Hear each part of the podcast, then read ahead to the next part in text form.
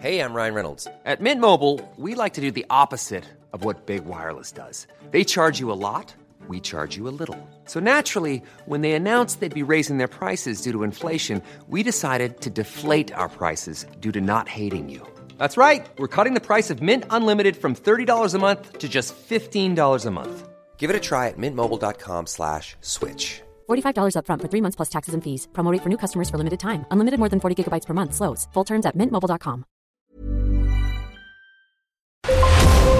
Brenda Peña y Manuel Zamacona están listos para actualizarte los hechos relevantes con la mirada fresca que los caracteriza. Bienvenidos a Noticiero Capitalino en Heraldo Radio 98.5 FM. Comenzamos.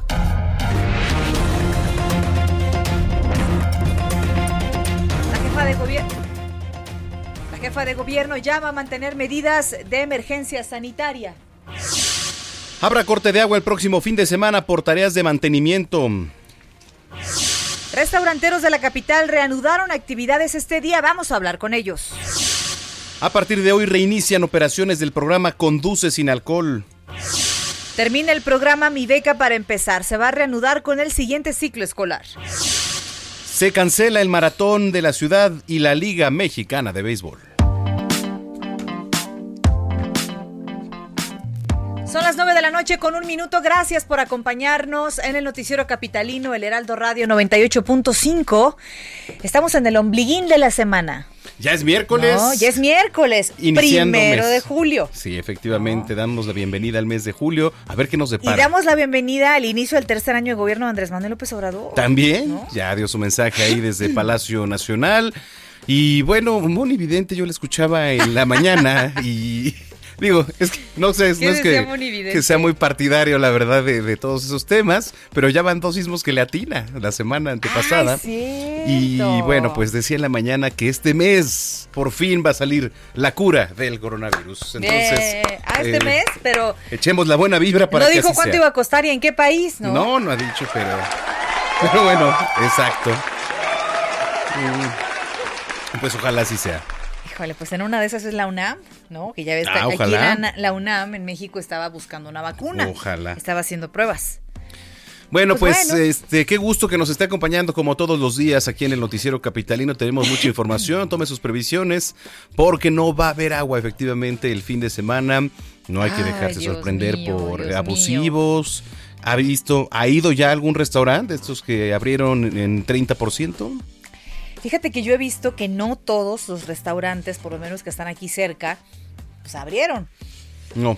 Hay muchos que no. Acuérdense que ahorita está la modalidad y las autoridades prefieren que en lugar de que las mesas estén dentro, puedan estar en algunas banquetas. Claro, hay que ver que las banquetas estén habilitadas, que en muchos de los casos no se eh, bloquee el paso pa- peatonal y que se tenga que eh, bajar la gente o pasar entre la- las mesas. Este, pues habrá que ver las condiciones, ¿no? Sí, Y efectivamente. también aquí sabremos entonces, Manuel, qué negocios fueron los que quebraron y que cerraron de manera permanente. Fueron muchísimos. Muchísimos, pero totalmente. bueno. Eh, si nos quiere ver aquí, nuestros bellos rostros están disponibles en la página web del Heraldo.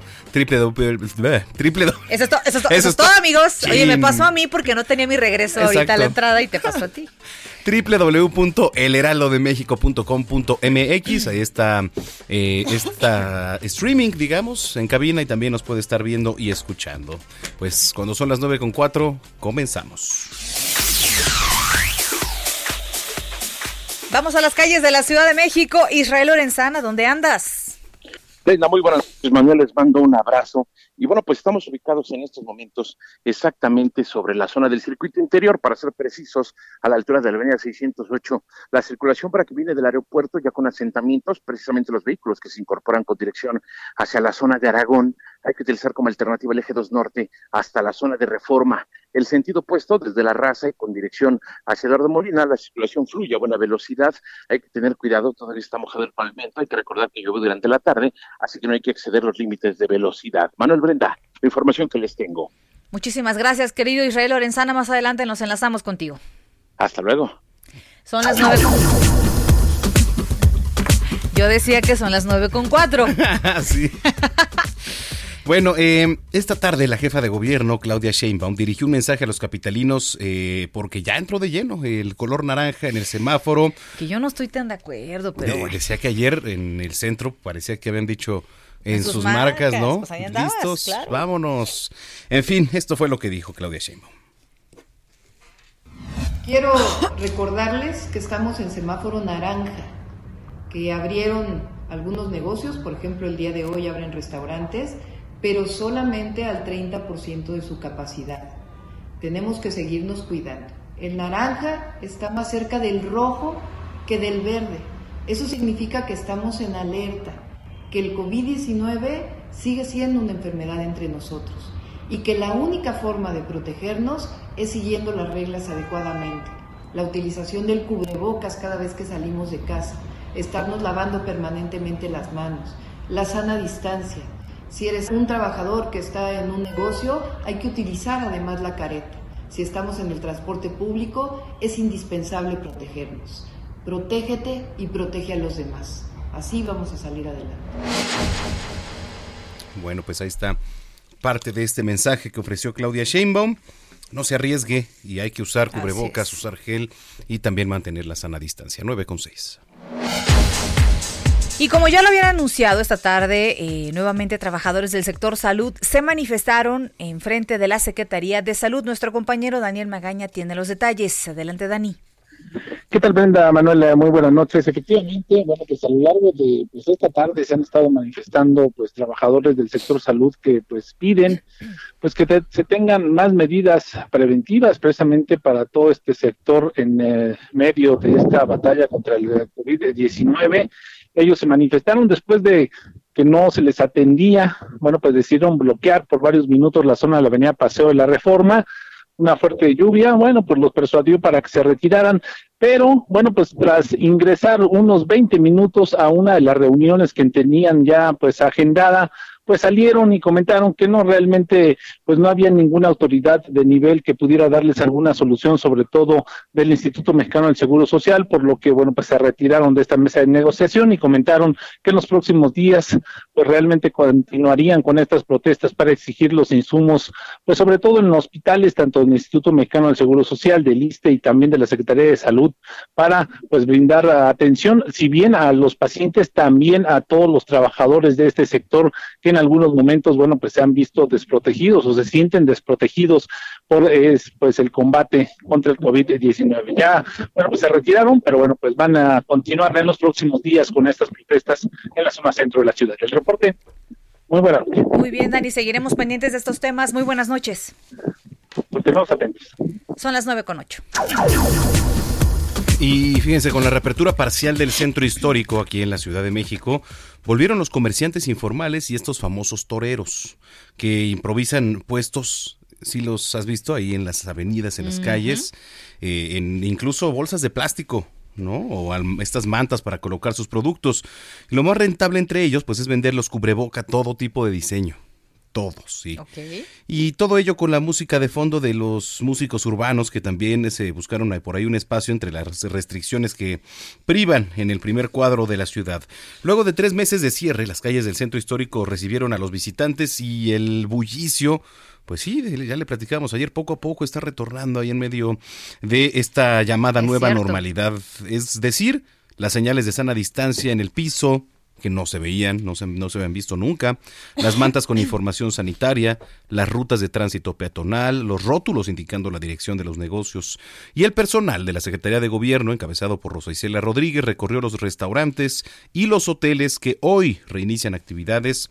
Y bueno, están invitando a los comerciantes de cumplir con las medidas sanitarias. Oye, sí, Manuel, porque hoy dábamos a, daban a conocer el gobierno federal las cifras que da cada 24 horas eh, y se detallaba que 740 personas perdieron la vida en 24 horas. Es terrible. 740, o sea, no bajamos de verdad. Sí. Y la verdad es que si usted eh, pues no tiene nada, quiere hacer un restaurante, pídalo para llevar y llévelo a su casa. Al mismo centro, ¿eh? No, al mismo, centro. Mira, yo sé que eh, hay, muchas cosas que ya urgía reactivar, hay que hacerlo, pero con las medidas eh, precautorias, porque sin esto no va a servir de nada y en dos semanas vamos a regresar a nuestras casas. Sí, lo que sí, por ejemplo, ayer este platicaba con Manuel Durán y decía, el bullicio, el propio bullicio, la gente en las calles disminuyó mucho, pues porque tenemos los cubreboca.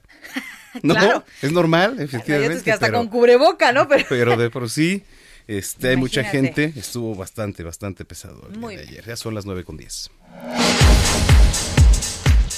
El comisionado para la reconstrucción de la Ciudad de México, César Cravioto, ofreció datos importantes sobre el sismo del pasado 23 de junio. Nuestro compañero Carlos Navarro nos va a platicar de esto. ¿Cómo estás, Carlos? Buenas noches.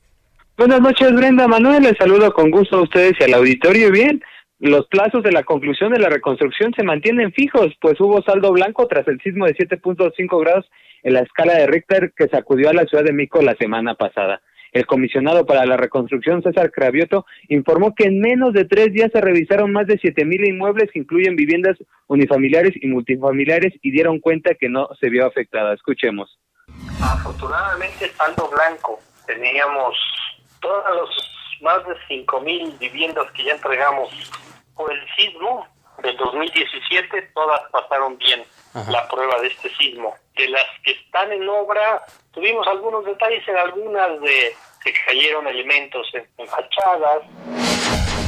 Y es que al menos 500 personas de la Comisión para la Reconstrucción de Empresas, directores responsables de obra, estos famosos DRO, y corresponsables en seguridad estructural realizaron inspecciones en estos inmuebles que están en proceso de reconstrucción y rehabilitación. Y es por ello que señaló Cravioto que ha habido una buena coordinación y ellos mismos dieron cuenta del estatus de los inmuebles. Escuchemos. Lo bueno es que muchos conocen muy bien los edificios porque han estado trabajando en ellos. Entonces, una revisión rápida tampoco es porque es porque conocen el edificio ya saben qué daños tiene, y ya nada más van a verificar que no haya más daños. Mi bien, será a finales de este año que se contemple ya la entrega de la mayoría de los inmuebles, incluso si recuerdan, hubo en 2019 más de 10.000 viviendas no censadas en la, en la pasada administración y al inicio de esta, por lo tanto, esas ya pasarían a un bloque de 2021, así es que la reconstrucción se mantiene en los plazos eh, marcados y bueno, así eh, eh, hay saldo blanco, como lo comenta César Cravioto. Y un dato interesante que nos daba y que había muchas dudas la semana pasada es que qué iba a pasar con la unidad habitacional Lindavista Vallejo. Bueno, con esta no entra en la reconstrucción, fue muy claro César Cravioto, porque la Comisión para la Reconstrucción fue creada en 2017 y esta unidad habitacional tiene daños desde 2010, entonces ya será el Infonavit o alguna, eh, el INVI, el INVI, no el Infonavit, el INVI, que lleve a cabo el apoyo para esta unidad habitacional y apoye a los más de 40 eh, departamentos que tienen ahí alrededor de 160 eh, habitantes. Brenda Manuel, la información que les tengo. Muy bien, pues estaremos pendientes. Carlos, un abrazo a la distancia para ti. Hasta luego, buenas noches. Muy buenas noches, son las 9 con 12. Y ahora sí, tome nota, tome nota porque eh, la titular de la Comisión Nacional del Agua, Blanca Jiménez, informó que desde las dos horas del sábado 4 de julio, o sea, este próximo sábado, el sistema Cutzamala dejará de abastecer agua a distintas zonas de la capital y también del Estado de México porque van a llevar a cabo obras de mantenimiento. Indicó que esta medida va a afectar a 11 alcaldías, por lo que se pondrá en marcha un plan emergente de entrega de agua potable con 500 pipas. Además, descartó que los hospitales que atienden a pacientes con COVID-19 tampoco resulten afectados porque Previamente ya se ha hecho una revisión, entonces se garantiza este abasto. Lo anterior significa que dejarán de suministrarse 16 mil litros de agua por segundo. ¿Qué va a afectar esto? Bueno, pues alcaldías como Álvaro Obregón, Azcapotzalco, Benito Juárez, Coyoacán, Cuauhtémoc, Iztacalco, Iztapalapa, que de por sí, mm, bueno, ahí nunca hay agua. Magdalena Contreras, Miguel Hidalgo, Tlalpan y Venustiano Carranza. Y hablando de los municipios, Atizapán, Coacalco, Cuautitlán Izcalli, Ecatepec, Huizquilucan, Naucalpan, Nezahualcóyotl, Nicolás Romero, Tlalnepantla, Toluca y Tultitlán.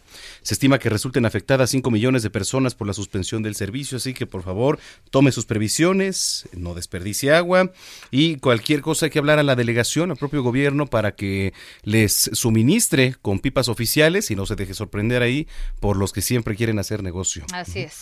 Son las 9 con 15 ya.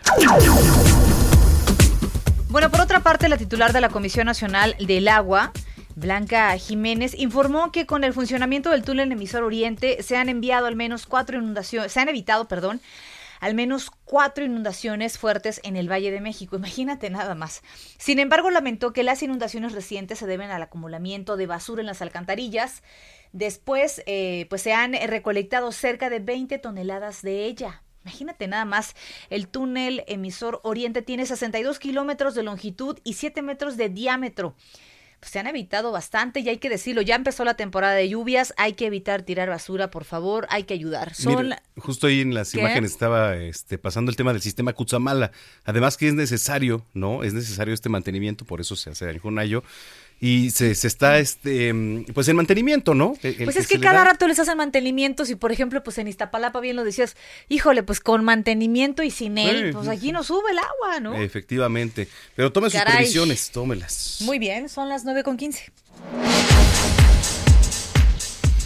Y de acuerdo a las instrucciones dadas por el secretario de Seguridad Ciudadana de la Ciudad de México, Omar García Harfush, que sigue en el hospital, desde hoy el subsecretario de Operación Policial de la Dependencia, Israel Benítez López, va a fungir como encargado de despacho para atender temas administrativos a los que se debe dar atención y resolución. Ayer se hizo el anuncio de que el primer superintendente Héctor Elizalde Mora fue designado como encargado de despacho, sin embargo, cambiaron de opinión, argumentando que la Subsecretaría de Inteligencia e Investigación Policial requiere la máxima atención de eh, este personaje, de Héctor Elizalde. Así que bueno, pues digamos que él es el encargado ahora de oficina, el que está enfrente de la policía en unos días, en lo que se recupera Omar García Harfush, 916. Con el semáforo, o más bien con el cambio del semáforo epidemiológico a color naranja, a partir de hoy, primero de julio, la Secretaría de Seguridad Ciudadana va a retomar de forma gradual las operaciones del programa Conduce sin alcohol, también conocido como el alcoholímetro. Ándale, ¿eh? ya regresó el alcoholímetro regrese el alcoholímetro. Imagínate, cabe señalar que para este arranque, las actividades del personal asignado a los puntos de revisión va a tomar las medidas necesarias, pues como mantener la sana distancia eh, mayor a 90 centímetros, tener contacto con la ciudadanía, este, el uso del cubreboca, mascarillas, los guantes desechables, por otra parte el personal autorizado eh, para la aplicación de las pruebas, lavado y desinfección de las unidades móviles al inicio de cada turno, así como lavado y desinfección diaria de uniformes y botas. Este programa interrumpió actividades como medida de seguridad sanitaria y para minimizar pues los riesgos del contagio de COVID-19, pues ya poco a poco, como dicen, está regresando a la normalidad. Está bien. Sería una barbaridad si usted anda alcoholizado en las calles, ¿eh? ¿Y sabes qué? ¿Sabes qué? Que habrá que ver cómo le hacen. Sí, qué bueno que se haga lavado, desinfección de unidades y todo. Sí. Pero el aparato donde se hace la prueba de alcoholemia, tú le soplas. Es a ese aparato. pero, pero es desechable, ¿no? Bueno, se supone que sí, que las, los tubitos estos se tienen que desechar. Pues, y, de hecho se supone que la abren enfrente de ti. Digo, A mí nunca me han hecho una prueba alcohólica. No, no, no. Ni a mí, pero... pero... a ver, ¿dónde se van a tirar estas pruebas? ¿No? ¿Qué medidas de higiene van a tener? Sobre todo la parte de las medidas de higiene, este, pues al final acuérdate que la primera prueba es, te paran en el alcoholímetro, a veces es aleatorio, un carro sí, uno no, y lo primero que hacen es, bajas la ventanilla y se te acercan a oler, el, aliento. así es. Entonces, ahora eso ya no va a poder ser. ¿Cómo van a detectar que una persona huele alcohol si el policía trae el cubrebocas? Aquí la, la, precaución es para los cuerpos de policías. Sí, totalmente, pero bueno, pues a ver cómo... Se va a poner interesante. Se va a retomar. Sí, a ver. Habríamos de estar... Los números, en uno de los puntos, a ver cómo van a operar. No, sí. Son las 9 con 18. Oye, si ya estuvimos en el centro, ya libramos esa prueba, si ya nos fuimos a un hospital COVID también a reportear.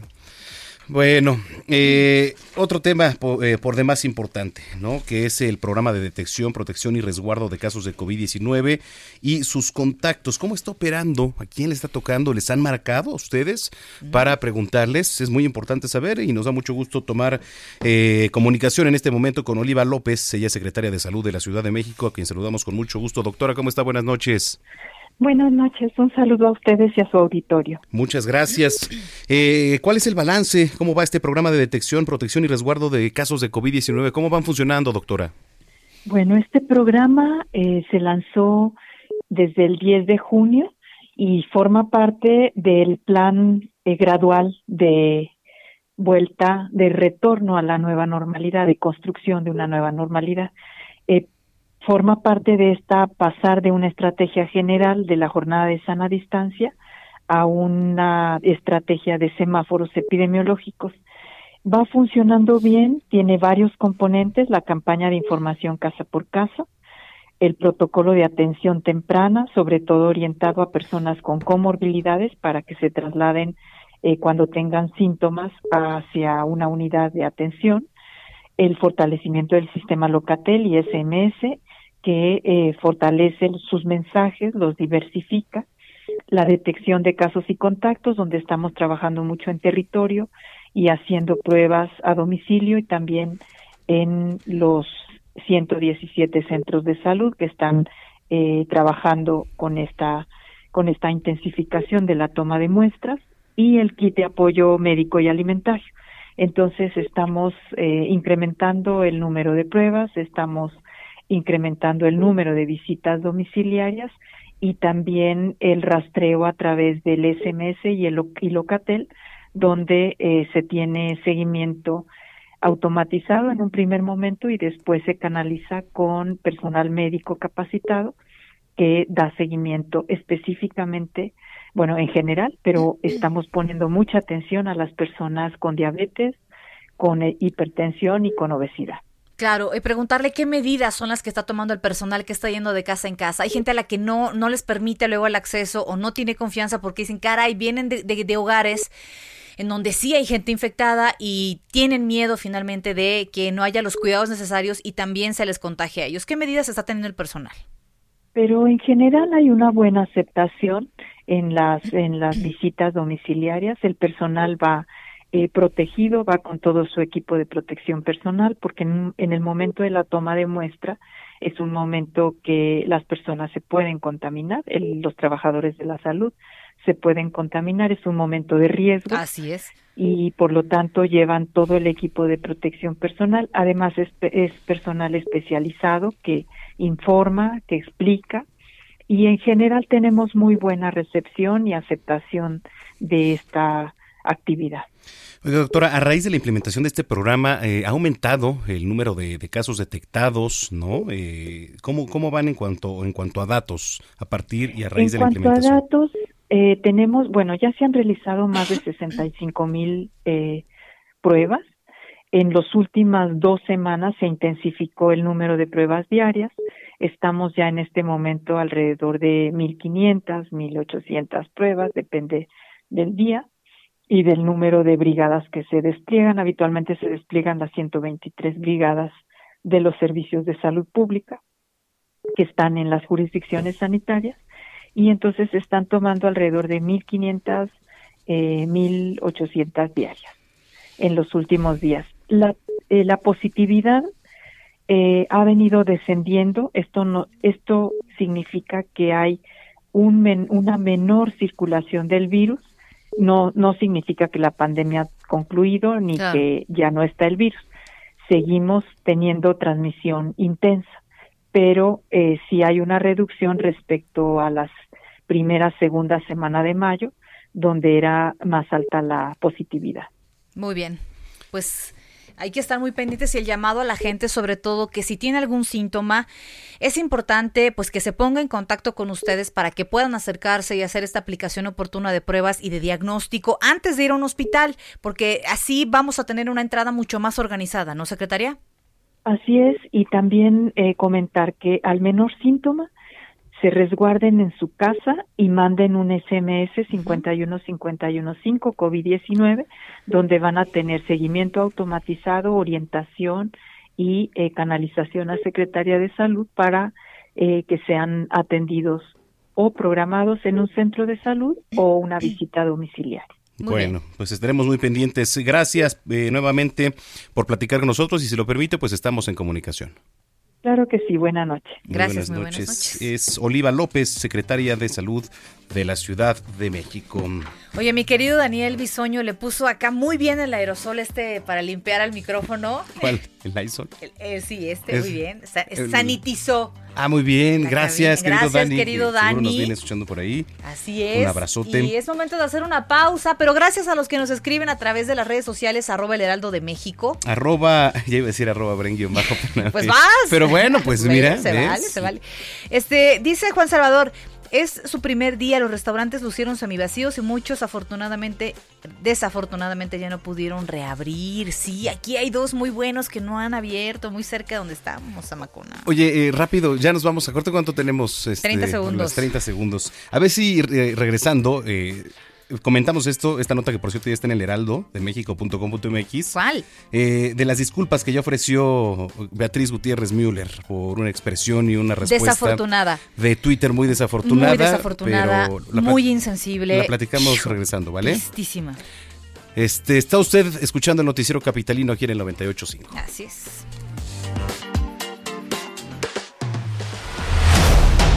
Continuamos después de un corte con las noticias más relevantes en las voces de Brenda Peña y Manuel Zamacona en el noticiero capitalino en Heraldo Radio 98.5 FM. Regresamos. Regresamos con Brenda Peña y Manuel Zamacona al noticiero capitalino en Heraldo Radio 98.5 FM. Amigos del Noticiero Capitalino, qué gusto que nos concedan este espacio para platicar con ustedes, con todo su público, acerca de la máscara hospitalar que ya es muy conocida, seguramente ya la han visto, algunos ya la han adquirido y bueno, pues nosotros reiterarles lo importante que es la protección de nuestro rostro, todo el rostro. Adri Rivera Melo, muy buenas noches, ya vamos a cenar al rato, ¿no? Ya nos vamos a cenar después de que salgamos, mi querida Moni. Pues háblanos. Pero tienes toda, toda la razón en lo que estás diciendo acerca de la máscara hospitalar. Es muy importante protegernos nuestro rostro por completo. Y bueno, esta máscara es utilizada por los servidores de la salud que tienen contacto directo con pacientes contagiados. Está certificada y ofrece protección muy por encima de los productos convencionales. Queremos invitarlos, amigos, también a que visiten hospitalar.mx y a que llamen, por supuesto, al 800 mil ya que al adquirir el paquete de cuatro máscaras hospitalar van a recibir gratis dos rolón nasolabial con bactericida especial. Lo aplicamos entre boca y nariz para proteger vías respiratorias. Y si paga con tarjeta bancaria, se lleva también una bolsa esterilizable para mantener sus compras seguras y alejadas de los virus. Excelente. Pero además del 4x1 y los dos regalos, usted tiene la oportunidad de donar a todos aquellos con los que convive día con día, desde una escuela, una estética, su tienda favorita, recibiendo mil pesos en productos seleccionados de la línea hospitalar. Los pueden recibir en su casa o enviarlos directamente con una tarjetita con su nombre y un mensaje de solidaridad. Así es que bueno, pues aprovechen, reciba cuatro por uno, sus dos regalos, más la oportunidad de donar mil pesos en productos Sí. seleccionados para que regresen seguros a la nueva normalidad. Y no acepte imitaciones, Adri, No, lo que platicábamos hace rato, por favor. Ojo, esto es- ojo con eso. Línea hospitalar, lo mejor, la durabilidad, Lo la más garantía, seguro, ¿no? definitivo. Oye, seis meses de durabilidad, ¿en quién la tiene? Nadie te lo ofrece. Nadie. El número nuevamente es el 800 mil para que llamen en este momento. Todavía. No se dejen engañar. No, no, no, y todavía vemos gente en el call center, así es que les vamos a contestar. Adelante, ¿cuál es su producto? Muy bien. 800 mil. Gracias, buenas, Buenas noches. noches. Adiós.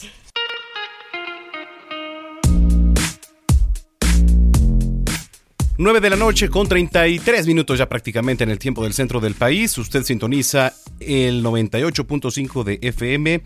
eh, está escuchando el noticiero capitalino.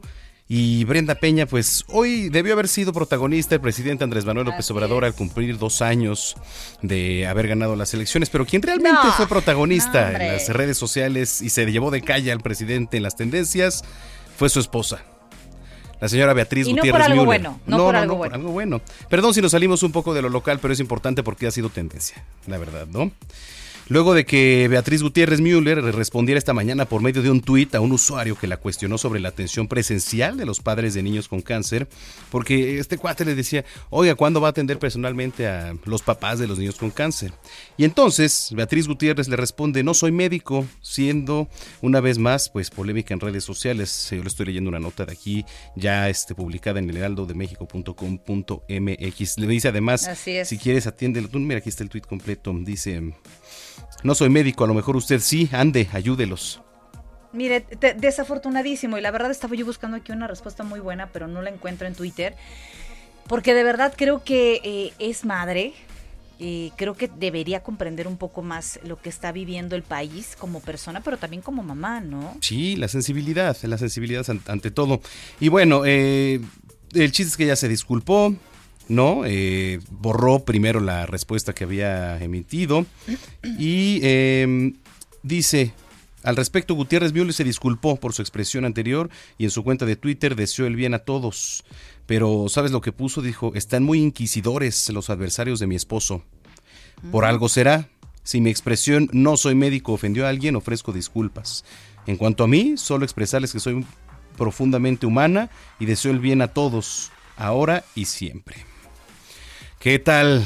¿Qué tal? ¿Qué tal? Bueno, pues desafortunado, ¿eh? Muy desafortunado. Sí, la verdad que sí, la verdad que sí, pero bueno. Pues así las cosas, escríbanos en redes sociales, denos sus comentarios, arroba heraldo de México. Arroba brenguión bajo penabello. Y arroba zamacona al aire.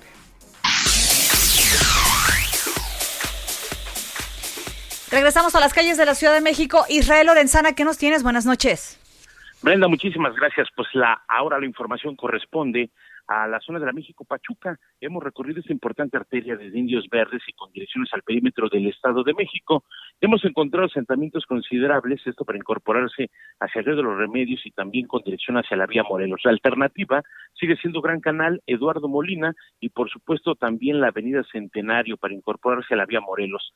El sentido opuesto, sin ningún problema, la circulación fluye a buena velocidad, esto con dirección hacia la zona de Indios Verdes o más adelante para los que se incorporan con dirección hacia Montevideo. Pues Brenda, manejar con mucho cuidado, todavía algunas zonas con el pavimento mojado, así que bueno, pues puede ser peligroso. Es la información que te tengo. Muchas gracias Israel Lorenzana, eso en algunas zonas nada más, acá donde andamos... Mm, no están pues al sur, pues acá no se ha manifestado la lluvia, seguiremos pendientes. Un abrazo.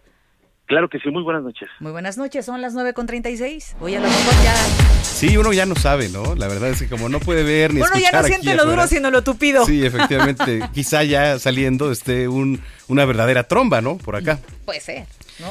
Sí, sí, sí. El Fideicomiso de Educación Garantizada del Gobierno de la Ciudad de México informó que el apoyo económico Mi Beca para empezar concluyó con el depósito realizado durante el mes de junio.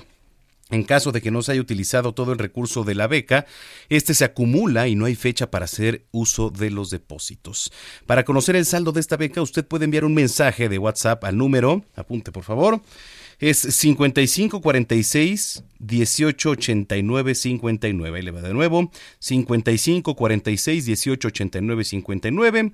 Ingresar a la página www.mibecaparaempezar.cdmx.gov.mx o enviar un correo a dudas, mi beca para empezar. Qué largos son los correos, no puede ser. Dudas, mi beca para empezar, arroba fideicomiso .cdmx.gov.mx. No, bueno, no, espérate, ahí te va otra, la página. No, bueno. si desea conocer los comercios afiliados al programa Mi Beca para empezar, usted acceda a www.registromibeca.com y ya, o sea, ahí búscale por favor, porque si le sigo diciendo se va a confundir. ¿No? El programa Mi Beca para empezar se va a reanudar con el próximo ciclo escolar. Así es. Yo digo que lo mejor es enviar un WhatsApp. Oye. No, por ejemplo, ¿no? Sí, ya, mande un WhatsApp en fin, 9 con 37. Oiga, con el cambio de semáforo a color naranja, es que yo cuando leo esto de con el cambio de semáforo a color naranja, yo, con el cambio obligado de semáforo a color naranja, pero lo veo como un naranja eh, tildado en rojo todavía. Sí, ¿no? ¿No? Sí, yo, yo creo que sí, como eclipsado con rojo. Se reanudaron los operativos contra las bolsas de plástico, cara. Y los detalles y esta información la tiene nuestro compañero Jorge Almaquio. ¿Cómo estás, Jorge? Hola, Brenda, ¿cómo te va? Muy buenas noches, Manuel. Muy buenas noches, amigos. Y con el inicio de la nueva normalidad, pues efectivamente se reanudaron los operativos para verificar que los negocios cumplan con la prohibición de utilizar las bolsas de plástico de un solo uso y en donde, pues en estos operativos, ya 17 comercios fueron apercibidos. La Secretaría del Medio Ambiente informó que hasta el momento ha inspeccionado 1.362 establecimientos en 2020 para verificar que se cumplan las reformas a la ley de residuos sólidos que prohíbe la comercialización, distribución y entrega de bolsas de plástico desechables. Del total de tiendas visitadas, solo el 8.44% fueron sancionadas por no respetar la normatividad, lo que significa que de los 26 operativos de información y concientización realizados en plazas comerciales de enero a la fecha por personal de la SEDEMA, bueno, se aplicaron 115 apercibimientos a locales que no respetaron la prohibición luego de que las visitas se suspendieron a partir de abril a causa de la emergencia sanitaria por COVID-19 el pasado 15 de junio, bueno, pues se visitaron 14 establecimientos del centro comercial Perisur, donde solo un local fue apercibido. El 17 de junio se visitaron 30 negocios de Parque Delta, donde cinco comercios fueron apercibidos. El 22 de junio se visitaron siete locales de Antara Fashion Hall, donde no se apercibió ninguna, a ningún establecimiento, ya que todos respetaron la normatividad vigente, mientras que el pasado 29 de junio se inspeccionaron 34 tiendas de la Plaza Oasis Coyoacán y cuatro, cuatro fueron amonestadas por no respetar la prohibición. Cabe recordar nada más rápidamente que, bueno, pues se dio una tregua en este sentido de la utilización de las bolsas de plástico porque, bueno, ante las circunstancias del COVID-19, pues eh, se estaba eh, permitiendo que la gente utilizara las bolsas de plástico para, eh, pues, dividir los desechos higiénicos y, bueno, pues estos, al tirarlos a la basura, fueran precisamente también divididos por la gente de limpia del gobierno capitalino. Brenda Manuel, amigos, el reporte que les tengo. Gracias, gracias por esta información. Pues regresa ahora también este problema de eh, la recolección de los desechos, sobre todo estos guantes, de los cubrebocas, de las caretas que ya vencieron. Este, pues también se, se abre ahí una, una, un área de oportunidad y un área de riesgo en caso de no tener buen manejo, ¿no? Jorge, ¿te escuchamos? Sí, sí, efectivamente hay un riesgo porque efectivamente pues la gente incluso platicando con gente de limpia nos decía Brenda que eh, pues había gente que sí dividía estos desechos higiénicos que le ayudaban por supuesto para evitar cualquier tipo de contagio y ante estas circunstancias y si no hay bolsas de plástico bueno pues ahora, tendrán, que, tirarlas en bolsas de papel y quién sabe qué pueda pasar aquellas personas que están atendiéndose en casa la basura. las jeringas no que no, las, no es un riesgo. Sí en fin muy bien gracias por el reporte. Un abrazo a la distancia. Muy buenas noches Jorge Igualmente, buenas noches, hasta luego. Son las 9.41. Bueno, eh, hay miles de hongos, hongos que pueden afectar eh, nuestra salud. Uno de ellos es el... Está medio cañón el nombre. A ver, eh, ¿te puso un trabalenguas, Jerry? Coxidioides, no, sí, no, sí, coxidioides. ¿Está bien dicho? Sí, mira. eres un coxidioide y miti. Oye, ¿qué te pasa, coxidioides y mitis? Oye, coxidioide, ¿Qué significa esto? Que usted le, es un hongo que puede afectar. Bueno, eres un hongo coxidioide. Bueno, en su cápsula de Siempre Curioso, Nunca Incurioso, nuestro ah, compañero Abraham Arreola nos platica de este hongo, ¿o no? Oxidiosis. Oxidiosis coloide. Coloides, ándale. Un estilo, fresco, joven, dinámico, una forma divertida para conocer, explorar y disfrutar de la información. Siempre curioso, nunca incurioso. Con Abraham Arreola. Oh, Noticiero Capitalino 98.5. ¿Hay nombres raros en cada cosa que nos enferma? Hoy hablaremos del hongo llamado Cosidioides imitis, que si el nombre mira que ya está raro, falta que escuches cómo se llama la infección que nos provoca. Cosidioidomicosis. ¿Qué? ¿De qué Esta infección se adquiere por estar en la tierra, por eso las personas del campo son las más vulnerables. Y la verdad que así como se llama, así de feo es lo que te hace. Checa, en casos leves te da tos, fiebre, escalofríos, dolor en el pecho, dificultad para respirar, flemas con sangre, dolor en articulaciones, conjuntivitis, bultos rojos bajo tu piel y toda tu piel se pone rojita porque aumenta la sangre en tus capilares. Y falta la lista. Y dijimos leves, ¿eh? Ahora vamos con lo grave. Normalmente esto ocurre en los pulmones, pero cuando se pone loco el cosidioidomicosis, se va a los huesos, el hígado, el vaso, riñones y no le para. Por fortuna, aunque no hay cura, al menos tenemos tratamiento, fármacos para lo leve y medio gacho y cirugía si los órganos están dañados. Mira que, ahora que lo vemos, vivir del campo no es color rosa como nos lo pintan. Hola, si te gustó este contenido, sígueme en mis redes sociales. Ahí tengo más. Instagram, abram.arreola, Twitter, abarreola7 y YouTube, Box Libre con X. Hasta la próxima.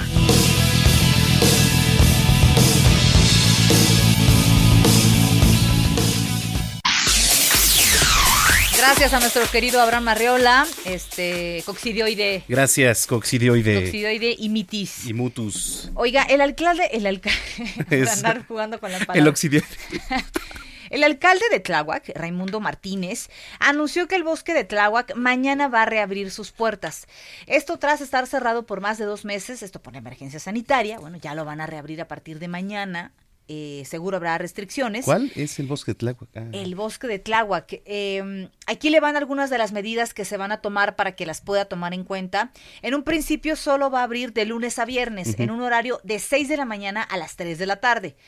uso obligatorio del cubreboca y sanitización de las manos, es decir, gel antibacterial. Oiga, de preferencia lleve usted su gel, ¿no? Sí. No se atenga que ahí le den el, el gel. Toma de temperatura al ingresar y guardar la sana distancia de 1.5 metros en todo momento. Realización de actividades de manera individual. Queda prohibida la celebración de cualquier tipo de reunión carácter social dentro de las instalaciones y no se va a permitir el acceso de animales de compañía y los estacionamientos van a permanecer cerrados con el fin de que se controle el acceso.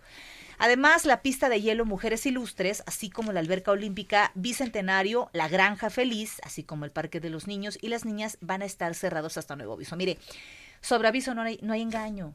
No insista, no lleve al perro, no lleve a la mascota, no lleve el coche, no haga un desorden porque recuerde que estamos en el naranja casi rojo, ¿eh? Tildado en rojo. Hoy lo dijo muy bien Claudia Sheinbaum, ¿no? Sí. Acuérdese de una cosa, fue como, como en Kinder 1, ¿no? Ándale. Estamos en el naranja que está más cerca del rojo que del verde, ¿no? Sí. O sea, para Alberto le falta el No, para el verde ahí, amarillo, por el ahí de naranja, enero. el amarillo y ya entonces ya vendría el verde. Entonces, no le juega al vivo. Es el amarillo antes que el verde, ¿no? Es correcto. Es correcto, sí. No, hombre, todavía nos falta. no. Estamos hablando de 700 muertos diarios por COVID. O más. 9 con 45. Bueno, eso fue en Tláhuac. Ahora vámonos a la alcaldía Escapotzalco. Ahí se brindarán cursos de capacitación sobre la prevención de contagios de COVID-19 a locatarios y comerciantes de todos los centros de abasto en la demarcación. El alcalde Vidal Llerenas indicó que se establecerán lineamientos que se deben seguir durante la reapertura de los mercados públicos por parte de dueños, de comerciantes y personal en general. Estos contemplan el uso de cubrebocas obligatorio en espacios públicos, lavado frecuente de manos y uso del gel antibacterial, entre otras medidas que seguramente pues usted ya lo sabe, ¿no? Y que por cierto ya nada más para rematar el resumen de los casos de COVID en la Ciudad de México quedó así un acumulado de 48.014 ya contagios, casos confirmados. Em, de los casos confirmados activos, 3.428, 11.776 sospechosos y desafortunadamente 6.560 de Eso es aquí en la Ciudad de México. Eso nada más aquí en la Ciudad Así de es. México. Bueno, pues Caray. a cuidarnos. Así 9.47. Ya llegó, ya está aquí el señor Roberto San Germán. ¿Cómo estás, mi querido Robert? ¿Qué tal, mi querida Brenda, mi querido Manuel y gente que nos sintonizan? Muy buenas noches. Y pues malas noticias, malas noticias porque siguen las cancelaciones y sobre todo a que les va a doler mucho a ustedes que son muy beisboleros. Y es que ya hoy se decidió después de múltiples reuniones con las autoridades federales que la Liga Mexicana de Béisbol en conjunto con los dueños de los 16 equipos han decidido que la temporada 2020 no se jugará debido a la pandemia de coronavirus y es que esta decisión se tomó sí debido a que por ahora no existen las condiciones para garantizar la salud de aficionados, jugadores y equipos, además de los umpires y los colaboradores y es la primera vez en 95 años que la liga no se jugará. Así que Mira, veamos, la verdad ¿no? es que es doloroso. eh, me pongo a pensar en la industria, me pongo a pensar en la gente, no solo en los clubes, en la gente que, que depende de, de- de este negocio. Eh, pues va a ser un año negro, definitivamente, pero también no hay condiciones en el país. La gente, y me permito, no se lo merece, no nos lo merecemos, lo hemos hecho muy mal, lo hemos hecho terrible. Las, cos- las cifras serían distintas si hubiéramos guardado el confinamiento de manera estricta, de manera ordenada, y no anduviéramos haciendo fila para los pasteles el fin de semana, caray. Híjole, no, no nada más es eso. Yo creo que también hubo un, un momento en que se le quitó toda la importancia al cubrebocas. Exacto. Ese, ese fue un momento crítico. Si hubiéramos empezado desde febrero, marzo, cuando se dijo que en otros países lo estaban utilizando para la pandemia, tendríamos menos, menos contagiados y menos muertos. Correcto. Y ahorita estamos viendo esta situación que se está viendo en el béisbol.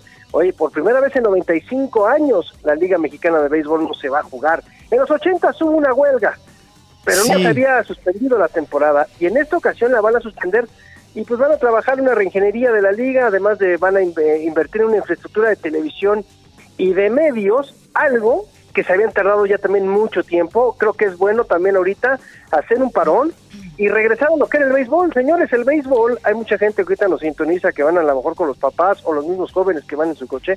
El béisbol se escuchaba en el radio mexicano los partidos de los Tigres, los partidos de los Diablos se veían también en la televisión mexicana. Entonces, ellos mismos perdieron también mucho del rating que tenían y se lo dejaron al fútbol. Y el fútbol no lo desaprovechó. No, claro que no. ¿Sabes qué, este, Robert, que lo adelantaba en mi columna hace unos días? Eh, el secretario de Cultura platicó con nosotros aquí en este espacio, José Alfonso Suárez del Real, y nos adelantaba que ya había pláticas con Capital 21, pues para que se pasaran los partidos de los Diablos Rojos del México, cuestión que además, si se llega a concretar, me parece fabuloso para la difusión del béisbol ¿eh? aquí. Claro, y además, mira, tienes una gran ventaja. Si en ese sexenio tu presidente es beisbolero, pues apóyate de él. Sí. Que te dé el empujón que necesitas para levantar el béisbol, porque hay que decirlo, uno de los deportes que más exportamos son beisbolistas. Sí, y nada tenemos más. muy buenos, ¿no? Pe- Pero es que, a ver, Roberto, sí, será muy beisbolero, pero no ha sido consciente del problema que tenemos. Tan no es Ah, no. consciente del problema de salud, pues que se lo pasó a un subsecretario. No, de acuerdo, de acuerdo Le contigo, gustará, le gustará mucho el béis, ¿eh? Y será bueno para batear, lo veíamos, ¿verdad? En un video. Pero me queda claro que en cuanto al COVID, caray, ¿cómo va a apoyar al béis si ni siquiera usa el cubrebocas? Es increíble. Aquí, aquí, aquí yo lo que lo, lo- lo que digo es por la cuestión de que pues sabemos, ¿no? Como hay otros presidentes que les gusta algún lugar y bueno, pues le meten todo el dinero Sí, claro. a las bahías de Acapulco, que a Veracruz, que a Huatulco. O sea, yo lo que digo es ahorita, si va a haber dinero, si van a tener el apoyo, pues lo tienes que agarrar. Sí, sí, Porque créanme que no hay otro presidente que les vaya a dar ese apoyo, ¿eh? No, y sabemos que, que, que se ha hecho, por ejemplo, ahí, pues con el propio tema y la creación de Proveis, ¿no? De la oficina de, Claro. de béisbol eh, desde la presidencia de la República, y bueno, que yo también fui testigo ahí en, en Guadalajara cuando se llevó a cabo la primera Claro. edición, y vaya cuántos peloteros ya no fueron firmados eh, por las grandes ligas, ¿eh? Sí, sí, sí, Sí. Entonces, le digo que, que- que son de esas oportunidades que también tiene ahorita la Liga Mexicana de Béisbol. Es una reingeniería en todas sus estructuras y ver cómo pueden sacar más provecho de esto. Y otro otra situación que también nos deja el COVID, otra parte de la pandemia y otra cancelación son el maratón y el medio maratón de la Ciudad de México. Estos estaban previstos, sí, para agosto y para el 25 de octubre. El maratón era el 30 de agosto y el medio maratón era el 25 de octubre, pero ya el gobierno de la Ciudad de México dijo que el bienestar de los atletas, participantes, sus familias, la ciudadanía en general, que sale a las calles a alentar y de todas las personas que participan en la operación de ambos eventos es una prioridad. Y fíjense que me llama la atención que tanto el gobierno de la ciudad está parando o está diciendo no podemos hacer esto, y el béisbol.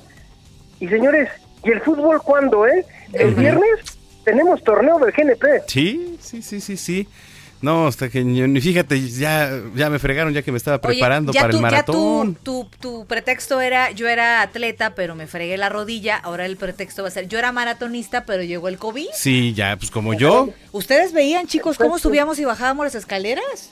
Tres, Ah, tres no, no, no, pisos. pero oigan, lo que es de llamar la atención es que en otros en otros frentes sí están parando. A ver, hay que recordar que Cruz Azul tiene contagiados. Ya salieron tres árbitros contagiados. O sea, señores, ¿qué están esperando también en el fútbol? No, sí, totalmente de acuerdo, eh, eh, Robert. Este, la verdad es que va a ser sí, difícil. estoy de acuerdo, pero yo vuelvo a decir esto, nos lo merecemos. Nosotros Sí, claro. nos lo buscamos. Estoy de acuerdo con que la autoridad ha tomado decisiones malas, híjole, malísimas, malas, malas, malas comparadas con otros países, pero la contribución de nosotros a, a que el virus permanezca y que se den estas condiciones, me pongo a pensar en la gente que trabajaba en el comercio, en el béisbol. Sí, No, bueno. sí, sí, sí, la verdad es que es, sea, ha sido terrible. Ya no digas del fútbol. Sí, del béis. O sea, los que vendían los tacos, los que Imagínate vendían las la cervezas, gente que todo. tenía metidos sus intereses en lo del maratón. Sí, también, también, o sea, eh, o sea, es- son situaciones que debemos de ver y también la NFL hoy acaba de cancelar ya también partidos de pretemporada. A ver qué pasa también con el deporte Miles los de millones Unidos. de dólares. Miles de Sí, que yo creo que no va a haber temporada, señores, pero bueno, eso es lo que tenemos en los deportes esta noche. Pasen buena noche, abrazos. Gracias, Abrazos, querido eh, Robert, Roberto. que como dice Roberto, y la verdad es que no, es una reflexión que no nada más estamos viviendo aquí o en la Ciudad de México o en el país, pues las cancelaciones se están dando a nivel mundial y por un eh, eh, por una simple prevención. Esa es la vida, palabra. La vida es primero. Eh, Sí, por supuesto. La vida es primero. Es la vida de prevención. es que O sea, si hubiéramos usado cubrebocas, eso pues tampoco lo sabemos. que mira, lo platicábamos. Oye, te sientes con la libertad de ir a un restaurante, chispas. O sea, Te lo decía en la mañana, oye, yo ya no, no quisiera salir, o sea, veo tanta gente que psicológicamente ya estamos afectados. En los restaurantes ahorita me dices, oye, vamos aquí este, yo ahorita sí, por lo menos estos días diría, pues, no, por lo menos voy a seguir pidiendo para llevar un rato. Ya verás, ojalá de verdad, que la boca se me haga chicharrón, ya verás cómo van a empezar a incrementar las, las cifras. Esto ha pasado, ha pasado en todos los países, pasó en España, pasó en Italia. A las dos semanas de regresar del confinamiento hubo un recontagio. Vámonos, eh, despedimos nuestro noticiero celebrando el Día Internacional del Reggae. Ándale, mira, género nacido en Jamaica durante la década de los 60. Eh, Escuchamos a, a Dreadmare, ¿no? Esto que es Tu Sin Vámonos.